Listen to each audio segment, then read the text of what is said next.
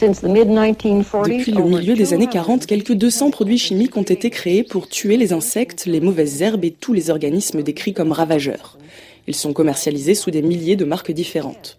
Ce sont des produits non sélectifs qui tuent aussi bien les bons insectes que les mauvais, qui éteignent le chant des oiseaux, enduisent les feuilles de leurs films mortels et restent tapis dans les sols, tout cela pour éliminer quelques graines et insectes. C'est Rachel Carson elle-même qui lisait ici cet extrait de son livre le plus célèbre, Printemps silencieux. Rachel Carson, née en 1904, biologiste marine et lanceuse d'alerte, était également douée d'un grand talent littéraire. Nous sommes à Marseille, au parc de Longchamp, avec Baptiste Lanaspez qui a fondé sa maison d'édition Wild Project avec la réédition en France de Printemps silencieux. Elle était donc une femme biologiste euh, avec un master en 1935, enfin je veux dire c'était assez rare. Et ce qui s'est passé, c'est qu'au lieu faire une carrière normale en faisant une thèse, en se spécialisant, il y a eu un incident familial qui a fait qu'elle a dû prendre la responsabilité de sa famille, de ses frères et sœurs.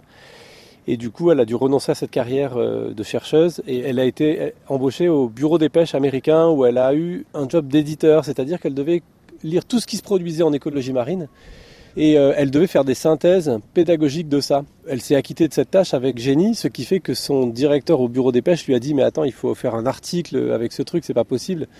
Donc il y a un article qui est sorti dans un grand magazine et il y a un éditeur qui a lu cet article dans ce grand magazine qui lui a proposé de faire un livre et donc sa carrière d'écrivain scientifique a démarré comme ça.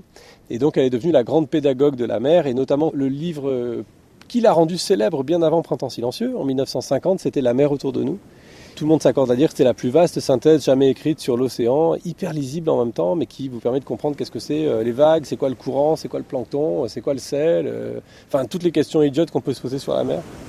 L'aspect de la mer ne cesse de changer. Cet aspect et les phases qu'il traverse varient d'heure en heure dans la diversité de ses couleurs, de ses lumières, de ses ombres mouvantes.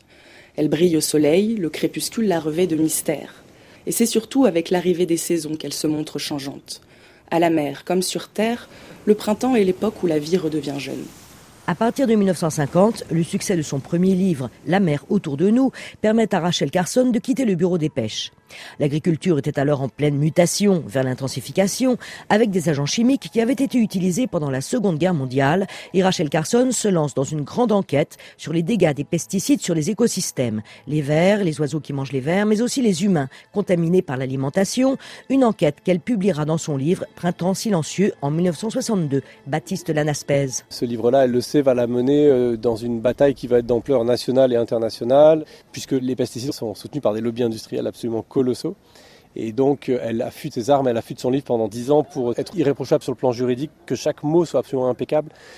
Donc, le livre a donné lieu à une gigantesque bataille euh, qu'elle a spectaculairement gagnée, puisque euh, juste après l'apparition du livre, l'État américain a lancé une contre-enquête qui a confirmé tout ce qu'avait dit Rachel Carson, et ça a eu des tas de conséquences. Donc, interdiction du DDT aux États-Unis, création de l'Agence de l'environnement, et surtout naissance du mouvement écologiste aux États-Unis et dans le monde, avec des publics qui sont sensibilisés au fait que l'agriculture industrielle est dangereuse pour la santé, mais que derrière ça, il y a un projet de civilisation qui est nocif. Et alors c'est quand même là qu'il y a une petite graine philosophique printemps silencieux, c'est qu'elle attaque pas seulement un dérèglement technique, elle attaque la vision du monde qui va avec ce dérèglement technique et qui rend ce dérèglement technique possible.